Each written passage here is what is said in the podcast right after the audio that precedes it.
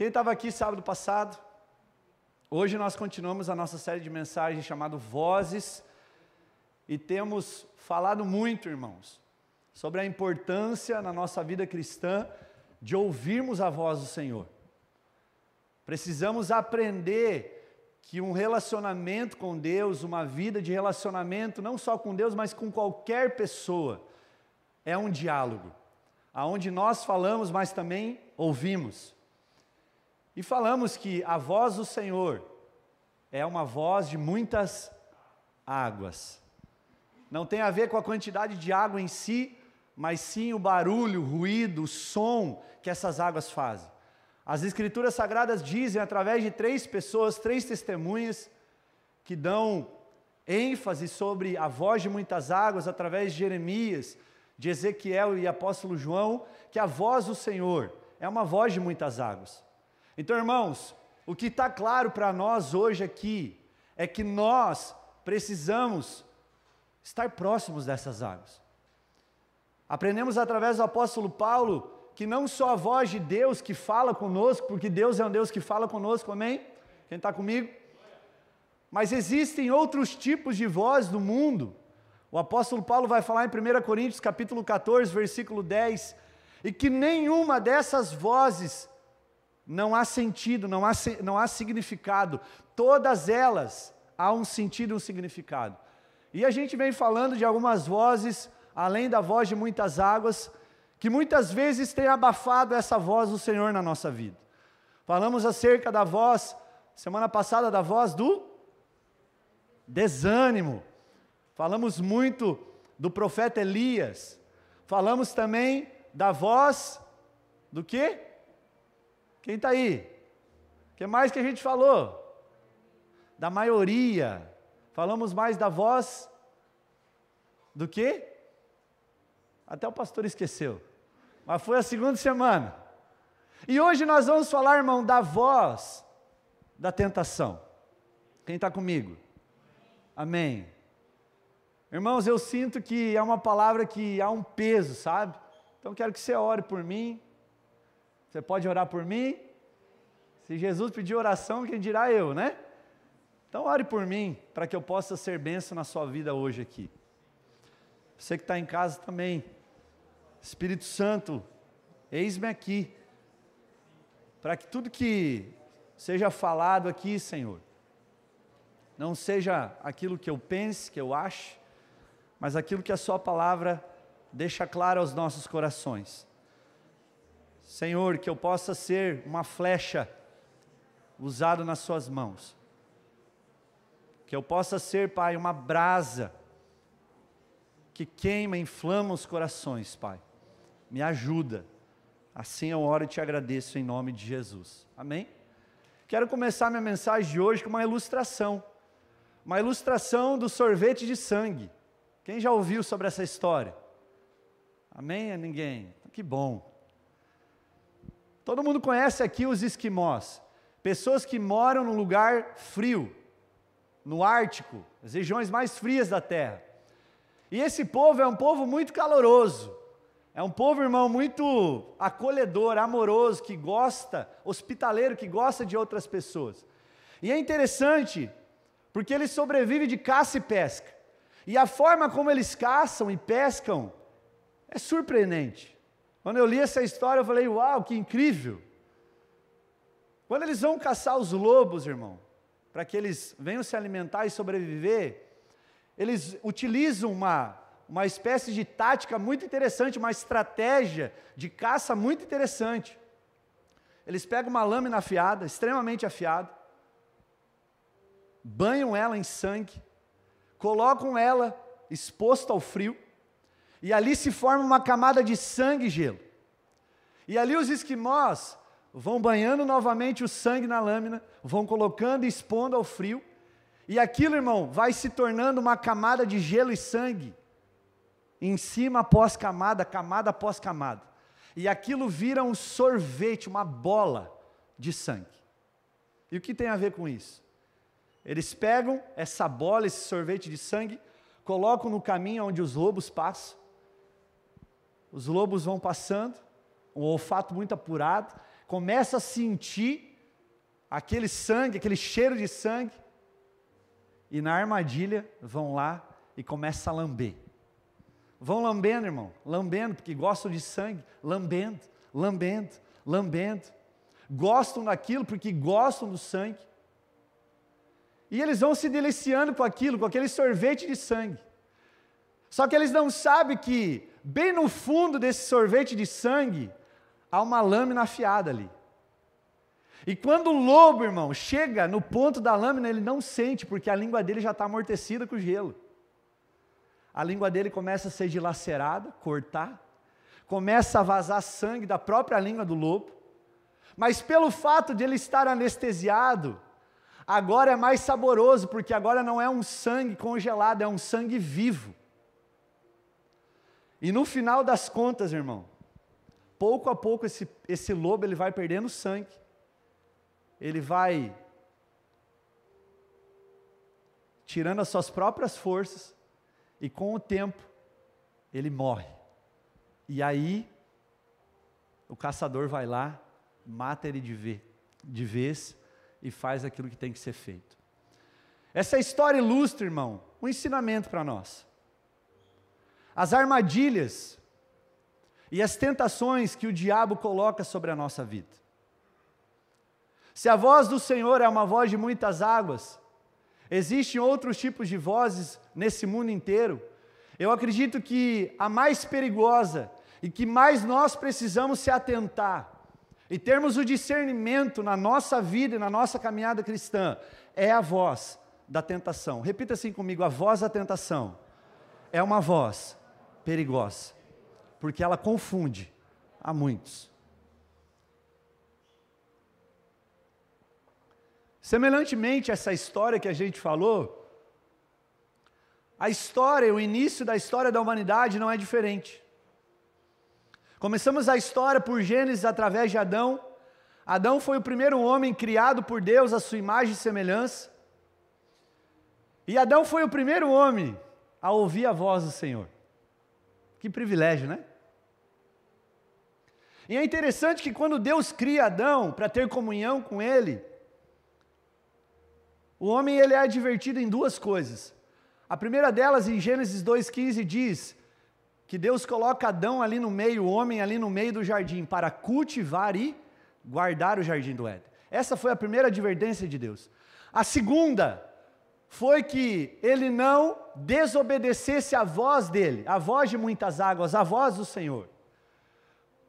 Que ele não comesse daquele fruto da árvore que estava no meio do jardim, a árvore do conhecimento do bem e do mal, porque certamente o dia que ele comesse, ele iria morrer. Irmãos, nesse momento, Eva não havia sido criada. Então por que, que Deus fala para Adão cultivar e guardar o jardim? Eu entendo e aprendo que Deus estava falando isso porque Deus via que havia um perigo eminente ali, um anjo caído, o próprio Satanás, o diabo, que posteriormente iria usar a serpente empoderar ou empossar, se apossar da serpente para enganar Eva. E tudo isso, Deus estava apontando uma coisa: Adão, toma cuidado, para você não parar de ouvir a minha voz e começar a ouvir outros tipos de voz. A Bíblia fala que através das costelas de Adão, Eva é criada, é gerada, e agora, eu quero ler com você esse texto muito conhecido em Gênesis capítulo 3, a partir do versículo 1. Quando Satanás ele se aposta da serpente, ele engana Eva. E aqui, irmãos, nós podemos ver o primeiro relato da voz da tentação na humanidade. Primeiro relato. Diz assim a Bíblia, Gênesis 3:1: Mas a serpente, mais astuta que todos os animais selvagens que o Senhor Deus tinha feito, disse à mulher: é verdade que Deus disse: Não comam do fruto de nenhuma árvore do jardim? A mulher respondeu à serpente: Do fruto das árvores do jardim podemos comer. Mas do fruto da árvore que está no meio do jardim, Deus disse: Vocês não devem comer dele, nem tocar nele, para que não venham a morrer. Então a serpente disse à mulher: É certo que vocês não morrerão, porque Deus sabe que no dia em que dele comerem, os olhos de vocês se abrirão. E como Deus, vocês serão conhecedores do bem e do mal. vendo a mulher que a árvore era boa para se comer, agradável aos olhos, e árvore desejável para dar entendimento, tomou do seu fruto e comeu. E deu também ao marido e ele comeu. Então os olhos de ambos se abriram e percebendo que estavam nus, costuraram folhas de figueira e fizeram cintas para si. Podemos aprender aqui, eu e você, que a tentação é uma voz. Repita, tentação é uma voz. E que tipo de voz é essa? Uma voz poderosíssima em argumento para tentar distorcer as coisas criadas por Deus. Diabo, o diabo, irmão, não cria nada. Até porque o diabo é uma criatura. A única coisa que o diabo sabe fazer é tentar imitar ou tentar falsificar algo. Nada que o diabo fez até hoje é dele. Todas as coisas provi vieram provenientes de Deus. Tudo vem dele, tudo volta para ele. Tudo é por ele, tudo é para ele. Todas as coisas são e existem porque Ele criou. Então o diabo ele tenta de uma forma muito astuta pegar as coisas criadas de Deus e te enganar. Então a voz da tentação, irmão, ela questiona, coloca em xeque o caráter de Deus. Quem Deus é? A voz da tentação faz isso. E o único pensamento dessa voz é: fazer você pensar que a coisa não é bem assim. Sabe aquela historinha do Exu do nada não? E o Exu do não tem nada a ver? Já conheceu essa historinha? Quando você vai falar para alguém, toma cuidado, irmão. Dá nada não, pastor. Tem nada a ver. Porque no fundo, no fundo, essa pessoa já está num processo de tentação na sua vida. E o último ponto dessa transação, e nós vamos falar dos processos do pecado, porque o pecado ele não é um ato em si, mas ele é um processo que se desenvolve em nós e que por fim gera a morte, a quebra de comunhão com Deus, a quebra de relacionamento, o afastamento da voz de muitas águas. É uma voz que muitas vezes tem enganado cristãos há anos e de anos de igreja. Então, a voz da tentação, faz com que a mentira se torne verdade e a verdade se torne mentira. Não vivemos uma geração assim, irmãos? O certo está sendo transformado no errado, o errado está certo. Não está assim? Parece que quando a gente vai falar algo que a gente vê de errado, nós estamos errados. Não é assim? Não é assim, irmão? Porque esse mundo caído vai tentar de todas as formas te empurrar para esse lado. Então a voz da tentação, ela vem te convencer que o pecado ele não é tão ruim assim. E foi exatamente isso que a serpente, o próprio diabo fez com Eva. Então, se a tentação é uma voz, aprendam, a boca são os nossos desejos e a língua é a nossa própria carne. Vamos pegar o exemplo de Eva. Eva ouviu a voz da tentação, um argumento maldoso, mentiroso, um argumento totalmente reprovável. E esse foi o primeiro processo, ouviu. O segundo foi dar uma espiada na árvore, aquela árvore que ela, que ela não deveria comer. E a árvore agora se torna boa ela dá mais uma espiadinha, mais um processo. E agora de boa a árvore se torna o quê? Agradável. Ela dá mais uma espiada. Os desejos inflamam, a carne se inflama. E agora a árvore ela não é só boa e agradável. Agora a árvore se torna desejável. Você entende que são processos? Você entende que se você ficar dando corda para essa voz, o fim é a morte? Então, irmãos, nós podemos ver nesse texto aqui, e eu até separei um outro texto que a gente vai falar mais para frente de Tiago, que o pecado ele não é apenas um ato. Diga, pecado não é só o pecado em si. Pecado, diga, pecado envolve processos. Tiago ele diz que começa com o desejo, cobiça. O que é a cobiça? A cobiça é a tentativa de satisfazer o seu desejo fora da vontade de Deus. Por exemplo, comer é bom? Sim ou não? Agora, quando você come demais, já vira gula, glutonaria, e isso é pecado. Por exemplo, dormir é bom? Quem gosta de dormir? É bom, irmão, é uma bênção, é uma coisa boa. Deus criou o sono, né, para nós dormir. Agora, se você dorme, demais, você se torna preguiçoso, vagabundo. Aí já é pecado, irmão. Você está entendendo? Então, irmãos, os desejos, eles devem estar sob controle na nossa vida e não no controle.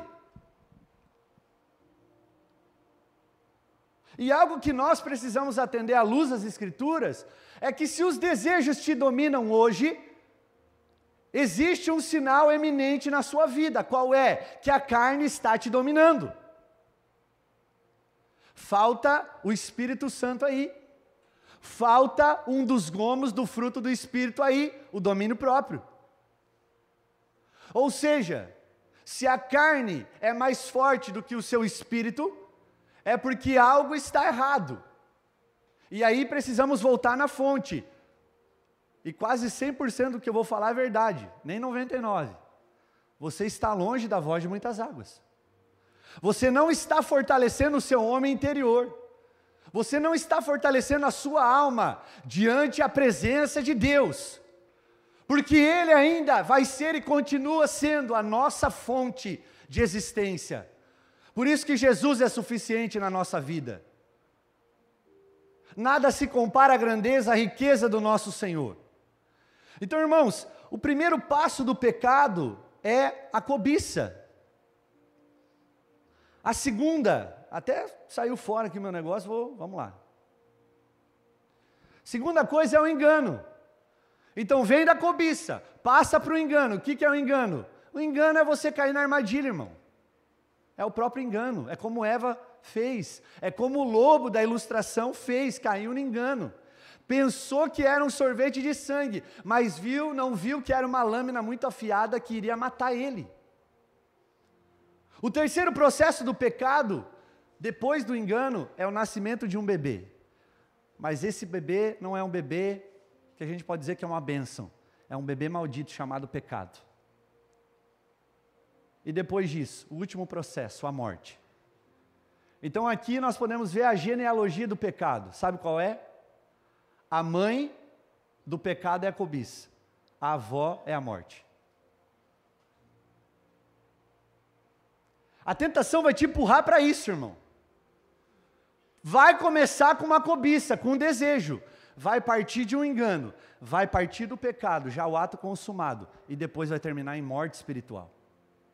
Você consegue entender? Amém? Quem está comigo? Quem está entendendo?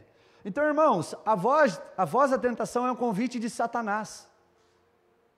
Aquilo que Deus já proibiu. Que Deus falou para nós, para nós ficarmos bem longe. Alguns irmãos, né, a gente brinca até no, no quando a gente teve aqui o, o, o papo dos namorados. Uma pergunta assim, bem típica de namorado. Pastor, até onde nós podemos ir? Até onde que nós podemos ir com a mão? Lugar nenhum, irmão. Porque geralmente a pessoa que está perguntando isso é porque ela quer viver perto do abismo. A gente até usa a ilustração nas cataratas do Iguaçu, né? Tem aquela passarela no meio, vai lá o povo tirar foto e tal. Mas irmão, se você passar do limite da cerca, o que te aguarda é a garganta do diabo. Porque as águas se encontram aonde? Na garganta do diabo. Então, a tentação, irmão, vai fazer você sempre viver perto do perigo. Você está prestando atenção? Então, isso é importante a gente entender. Mas a pergunta que não quer calar: como eu venço a tentação? Antes de eu responder isso, à luz do Evangelho, e através de Tiago a gente vai falar, precisamos entender que há uma diferença entre, na nossa vida cristã, nós sermos provados por Deus e sermos tentados pelo diabo. Somos provados por Deus? Sim. Tiago fala sobre isso. Imagine que nós somos os alunos e Deus é o professor. E Deus coloca testes e provas na nossa vida, para que depois que nós viemos se submeter aos processos de Deus na nossa vida, nós venhamos ser aprovados e herdar a herança e as promessas que Ele tem, que Ele, que ele tem na nossa vida. Aleluia! Então, irmãos, quando o Tiago está escrevendo essa carta, ele está ensinando aos cristãos da época, porque os cristãos da época estavam passando por provações, provações que vinham de Deus e não do diabo. E Tiago ele está falando, olha só, uma pessoa madura é uma pessoa que quando é provada, ela fica paciente nas provas. Ela não é daquela, daquele tipo de pessoa. E isso muito, infelizmente, muitas igrejas do Brasil, através de líderes, né, que colocaram muitas teologias baratas, colocaram na cabeça de muitas pessoas que o evangelho ou uma caminhada com Jesus não vai ter dificuldades. E quando houver uma dificuldade, eu vou ser o primeiro a me levantar contra o Senhor e falar: Eu não quero isso. Irmãos, se nós estamos no caminho de Deus, guiados pelo Espírito Santo, nós vamos ter espinhos e vamos passar por eles. E a pergunta não deveria ser para Deus o porquê, deveria ser o para quê. Para que Deus permitiu isso? na minha vida. Porque o fim de tudo isso, irmão, sabe o que é? Te amadurecer, te preparar. Deus ele usa figuras, por exemplo, da oliveira, da oliva, da uva, que quanto mais aperta a uva e a oliveira, mais óleo, mais vinho sai. Ou seja, quanto Deus mais nos espreme, mais unção, mais a glória, mais a presença de Deus vai sair através de nós, para que a gente toque vidas. Aleluia, irmão. Então nem tudo que está ruim na tua vida é do diabo. Aprenda a confiar e a depender em Deus. Poderíamos aqui usar vários exemplos bíblicos, por exemplo, como Jó, que em nenhum momento murmurou com Deus, mas sempre confiou no Senhor, no redentor que vivia no coração daquele homem. Então, irmãos, eu entendo que uma pessoa madura, ela é paciente nas provas. Já uma pessoa imatura, e pode ser o seu caso, ela transforma as provas de Deus na vida dela em tentações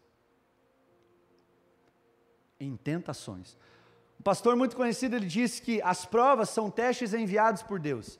As armadilhas e tentações são enviadas por Satanás.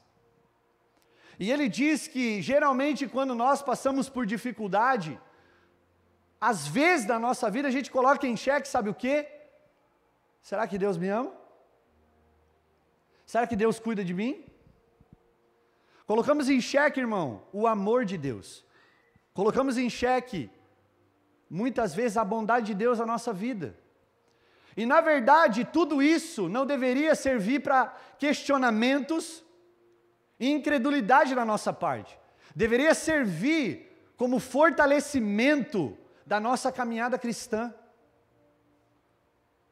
Então, irmãos, aprenda que Deus ele vai colocar provações, diga, Deus coloca provações na nossa vida para nos amadurecer.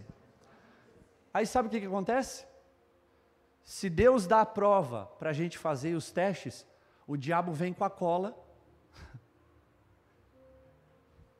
para você colar e pegar o atalho. E esse atalho se chama tentação. Está pegando aí? Então, irmãos, na nossa vida existem os checkpoints, paradas obrigatórias. Que nós só vamos sair dessas paradas obrigatórias a partir do momento que nós formos aprovados naquilo. E o que Deus falava no meu coração antes do culto começar é que há muitas pessoas que ainda não entenderam isso, estão relutando com Deus, estão relutando com um monte de coisa, mas ainda não entenderam que Deus é um Deus que cuida como Pai zeloso e bondoso. Eu não estou falando, irmão, para você se contentar com miséria, mas entender que Deus é soberano e está no controle de tudo. Então, quando o diabo vem, ele vai vir te apresentar um atalho, para que as coisas se tornem mais fáceis na tua vida. Por isso que a teologia da hipergraça roubou isso. Por isso que a teologia da prosperidade roubou isso. Porque aí eu não vivo com Deus um relacionamento paterno, de filho e pai, ou de pai e filho. Eu vivo um relacionamento com Deus através da barganha. Se eu fizer isso, eu ganho isso. Ah, se eu não fizer, não, irmãos. Deus ele não quer isso. Deus ele quer tudo seu. Ele quer o seu coração, ele quer a sua vida. E ele quer fazer através da sua vida os propósitos dele serem cumpridos. Então diga para você mesmo, as tentações são atalhos que o diabo coloca em nossa vida. Abra comigo em Tiago capítulo 1. A partir do versículo 12.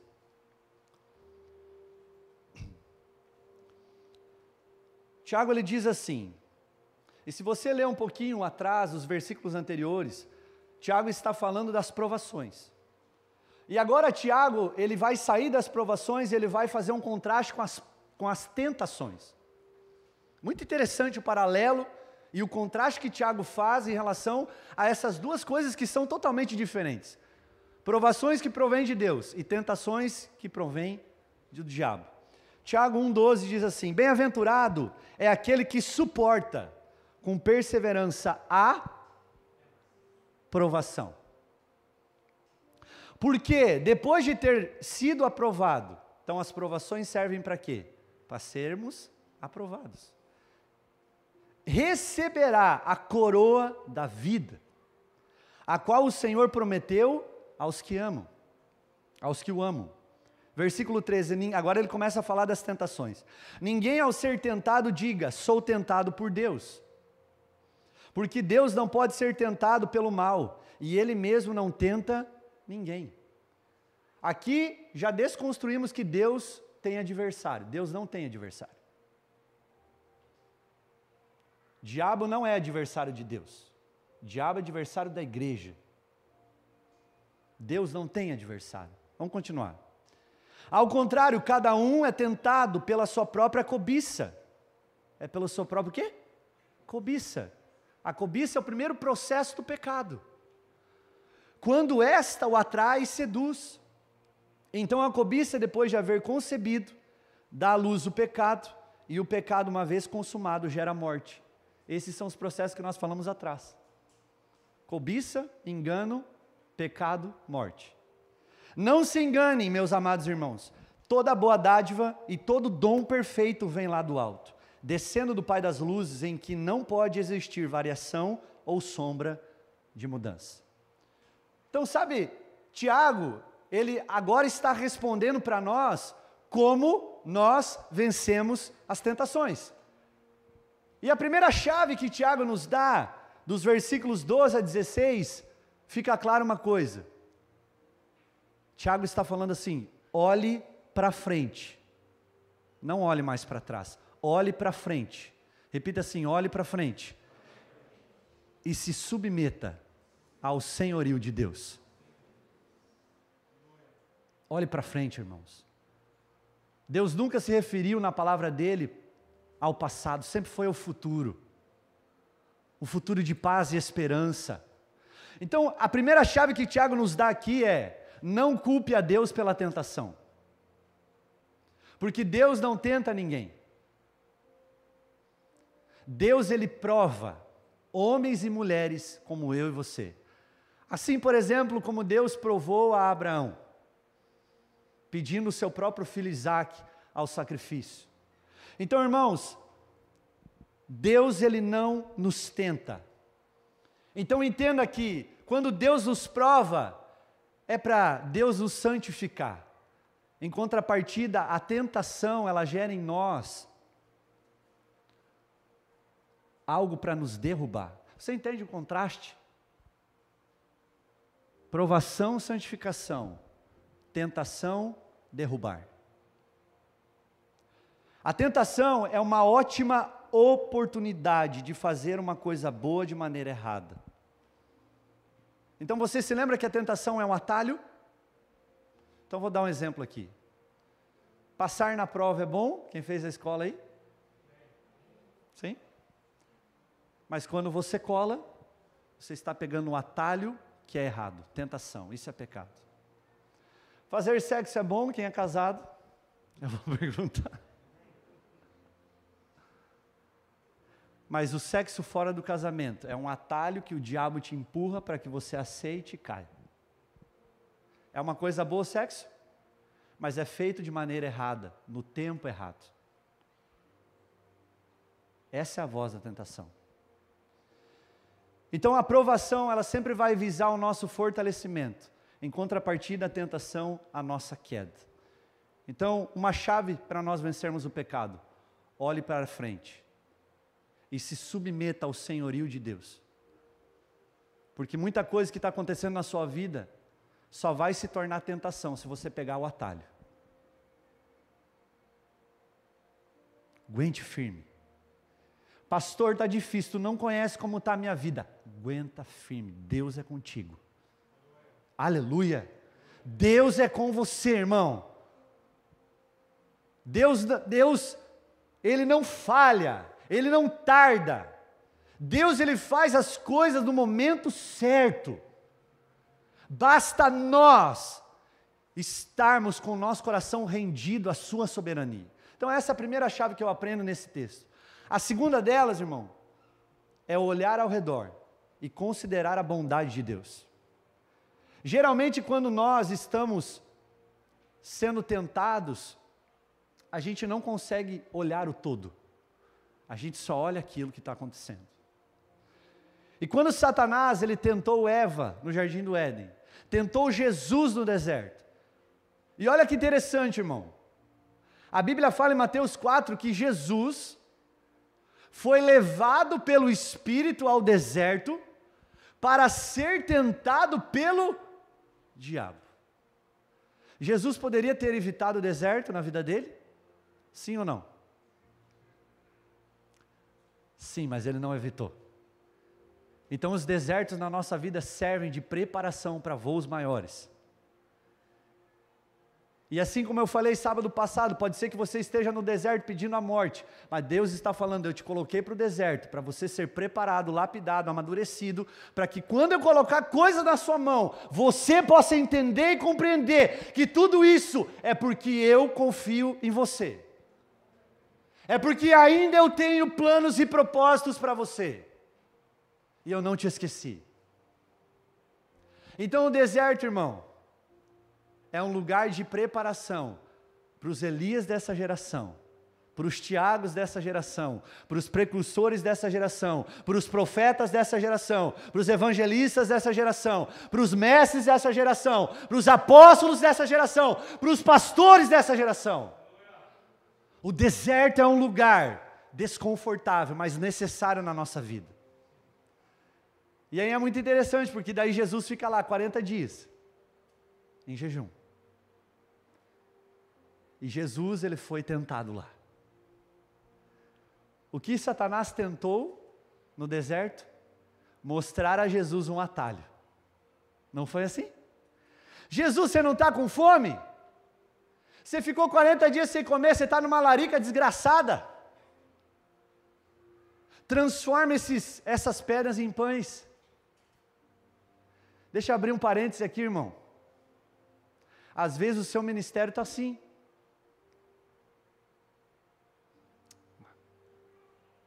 Está conversando ontem, né, Luiz? eu ficar estudando, eu me preparar, eu ir final de semana após final de semana na igreja. Parece que nada muda. E aí a voz da tentação vem no seu ouvido e fala assim: desiste. Vira um desigrejado. Sai fora da comunhão dos irmãos. É muito mais fácil. Você não vai ter que prestar conta para ninguém na sua vida. A vida é minha, eu faço o que eu quero. Então, irmãos, a voz da tentação, ela vem questionando as verdades de Deus na nossa vida e no nosso coração. Será que vale a pena jejuar? Será que vale a pena orar todo dia, jejuar todo dia, ou toda semana, ler a Bíblia todo dia? E a voz da tentação, ela vem, irmão, querendo que você não veja tudo que Deus fez por você até hoje. E que você reconheça a bondade, o amor que Deus libera sobre você. Então, para mim, irmão, fica claro isso no deserto com Jesus. Satanás ele questiona o amor de Deus sobre a vida do Senhor, do nosso Senhor, da vida de Eva, de Adão. Então, aprenda. Quando nós olhamos ao nosso redor e nós olhamos tudo aquilo que Deus fez por nós até hoje, nós usamos a bondade de Deus como um escudo contra essas tentações ou contra essa voz da tentação. Que sejamos, irmãos, mais gratos por aquilo que Deus tem feito em nossa vida. Somos especialistas em achar defeito em tudo. Nada está bom. Tudo tem que mudar ou melhorar, nada está bom. Eu até concordo com você que você precisa sim ter um senso de autocrítica para crescer, mas não ao extremo de achar que tudo está ruim ou errado. E se tornar o mais crítico dentre todos. Então Deus é bom, como o filme fala, o tempo todo. E o tempo todo. Deus é bom o tempo todo. O tempo todo. Não é assim que o filme fala? Então não caia nessas armadilhas do diabo quando ele vir tentar trazer um atalho para você. Diga, cutuca o seu irmão, diga atalho. Não é coisa do Senhor. Diga para ele assim: no reino de Deus não há elevador. Existe uma escada para subir degrau a degrau. Aleluia, irmão. Ser tentado é pecado? Não. Pecado é quando eu cedo à tentação. Lutero ele dizia assim: você não pode impedir que um pássaro voe sobre a sua cabeça, mas você pode impedir que esse mesmo pássaro faça um ninho sobre ela. Então eu aprendo, irmão, que a voz da tentação, para mim concluir, ela vai questionar a todo tempo o amor, a santidade, a lealdade, a fidelidade. O que mais? A alegria, o caráter de Deus na nossa vida. A voz da, da tentação vai questionar quem você é em Deus, a sua verdadeira identidade. Assim como aconteceu no Éden. Não é bem assim. E que nós venhamos aprender nessa noite, irmãos, que essa voz da tentação, ela sempre vai tentar te tirar do lugar aonde você não deveria ter saído, do centro da vontade de Deus. Às vezes há pessoas aqui que estão deslocadas, fora do alvo, do propósito de Deus, fora do lugar da vontade de Deus. E hoje é uma noite para a gente se reaproximar dessa voz que vai nos restabelecer nesse lugar onde nós não deveríamos ter saído, amém? Fique de pé. Que nós possamos nessa noite, irmãos, entender que o lado mais fraco sempre vai perder. E o lado mais forte sempre vai vencer. Qual hoje é o lado que tem falado ao seu coração? A voz de muitas águas, a voz da tentação, o espírito, a carne. O que tem falado mais alto na sua vida, irmão? Quando você ora a Deus e você pede coisas a Ele, é mais pedidos para você ou são mais pedidos que envolvam um coletivo, o reino?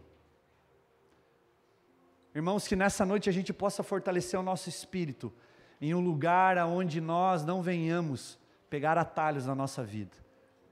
Essa é a mensagem que eu tinha para o seu coração nessa noite. Se você está na prova, irmão, continua. Porque quando você for realmente aprovado, Deus vai trazer a recompensa e as promessas cumpridas na sua vida. Em nome de Jesus, feche os teus olhos. Senhor Deus, nos ajuda, Abba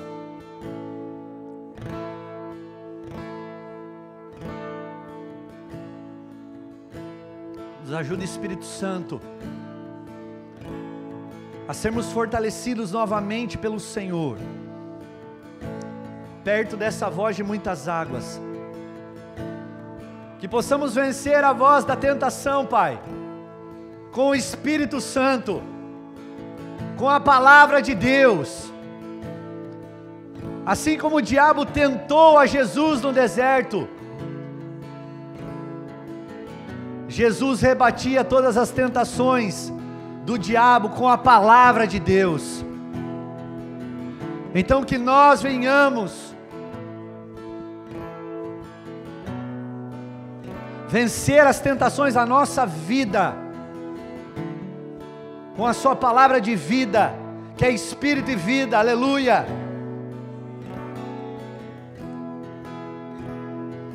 Nos ajuda Espírito Santo a encontrar alegria em meio ao deserto, em meio ao caos, em meio às tempestades da vida, que possamos encontrar o Senhor e o Seu Espírito, para que possamos ter descanso, refrigério, alívio,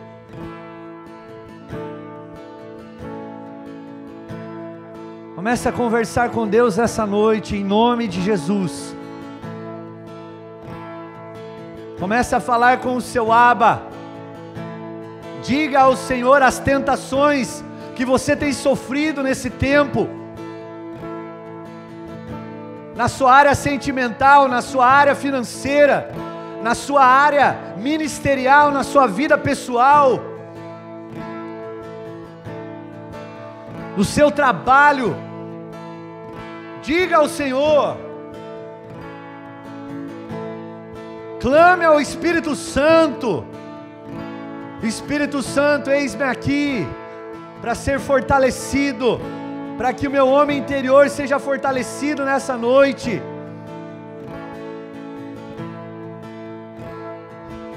Vamos lá, igreja. Aumente a sua voz ao Senhor.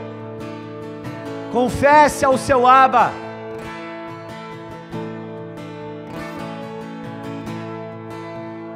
Nos dá espírito de resistência e fidelidade, ó Pai, assim como você andou sobre a terra e não pegou atalhos,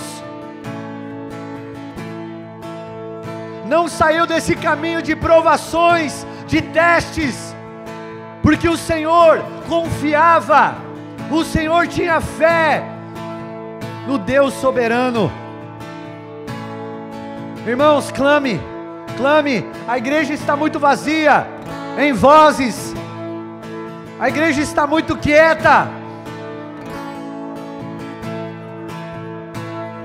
Pastor, eu não estou passando por isso, mas entenda que em algum momento você vai passar na sua vida Fortaleça o teu homem interior. Fortaleça, fortaleça, fortaleça.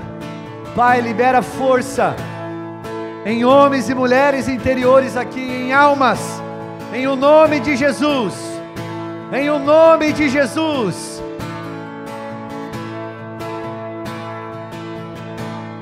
Intercessores da casa, me ajudem a orar por homens e mulheres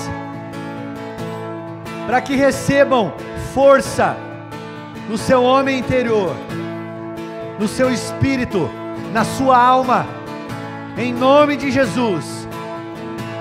Que seja liberado o espírito de fidelidade e resistência, em o nome de Jesus. Intercessores voluntários, me ajudem. Vamos orar. Vamos impor as mãos sobre as pessoas. Para que o Espírito Santo fortaleça em nome de Jesus.